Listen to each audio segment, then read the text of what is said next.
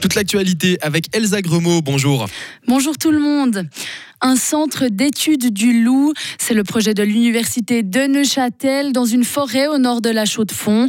Même pas encore né, ce projet rencontre déjà des difficultés à cause des nombreuses autorisations et dérogations nécessaires.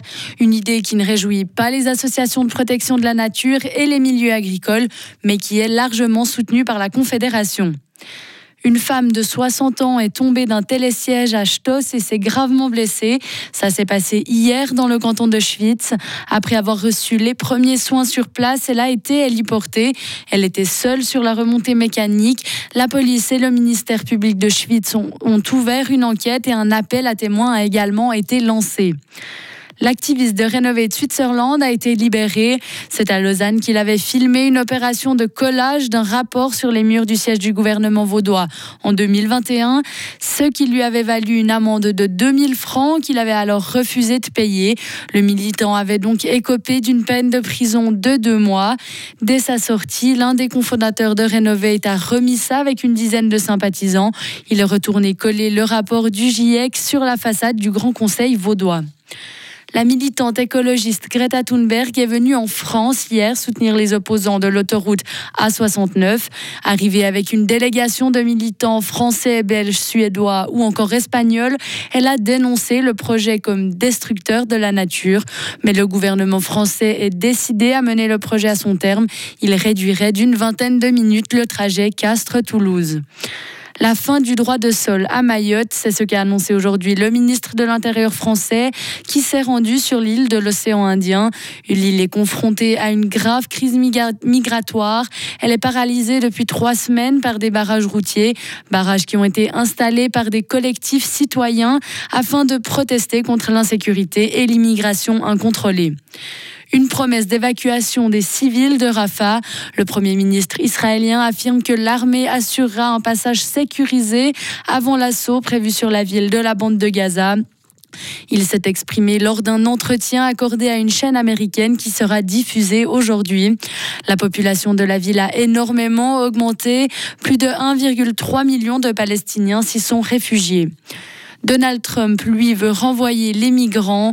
C'est ce qu'il a annoncé lors d'une réunion publique en Caroline du Sud. En cas d'élection à la Maison-Blanche, l'ancien président américain conduirait dès le premier jour de, de son mandat une opération d'expulsion massive des migrants. Un jeune de 19 ans est décédé au Sénégal. Il a succombé à ses blessures reçues lors d'une manifestation dans le sud du pays. Selon les sources hospitalières et politiques, il s'agirait du troisième mort depuis le début de la crise liée au report de l'élection présidentielle. Une femme a été retrouvée morte dans le Rhin vendredi après-midi.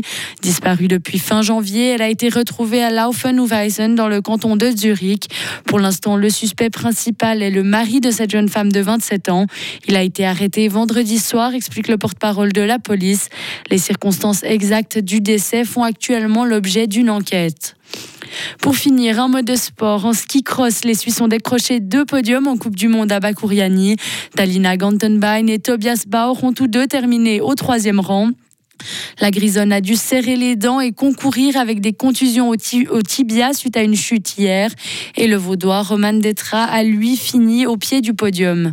Et du côté du ski alpin, la deuxième manche des messieurs est annulée en raison des conditions météorologiques. Chez les dames, la première manche, elle vient de se terminer.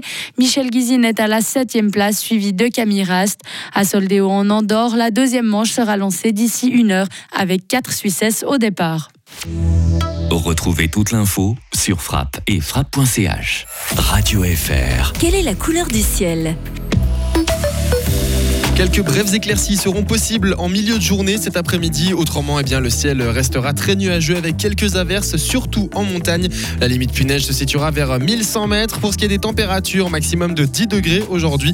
Dans la nuit prochaine, le mercure descendra jusqu'à 1 avant de remonter à 9 demain. Et pendant qu'on parle de demain, eh bien, il fera plutôt changeant avec de larges éclaircies, notamment en Valais. On alternera entre des averses éparses la journée et plus fréquentes en soirée. La limite plus neige descendra vers 900 mètres. Pour ce qui est ensuite de la du début de semaine, eh bien, on aura quelques passages ensoleillés mardi matin, mais les probabilités que les précipitations reviennent très vite sont très élevées.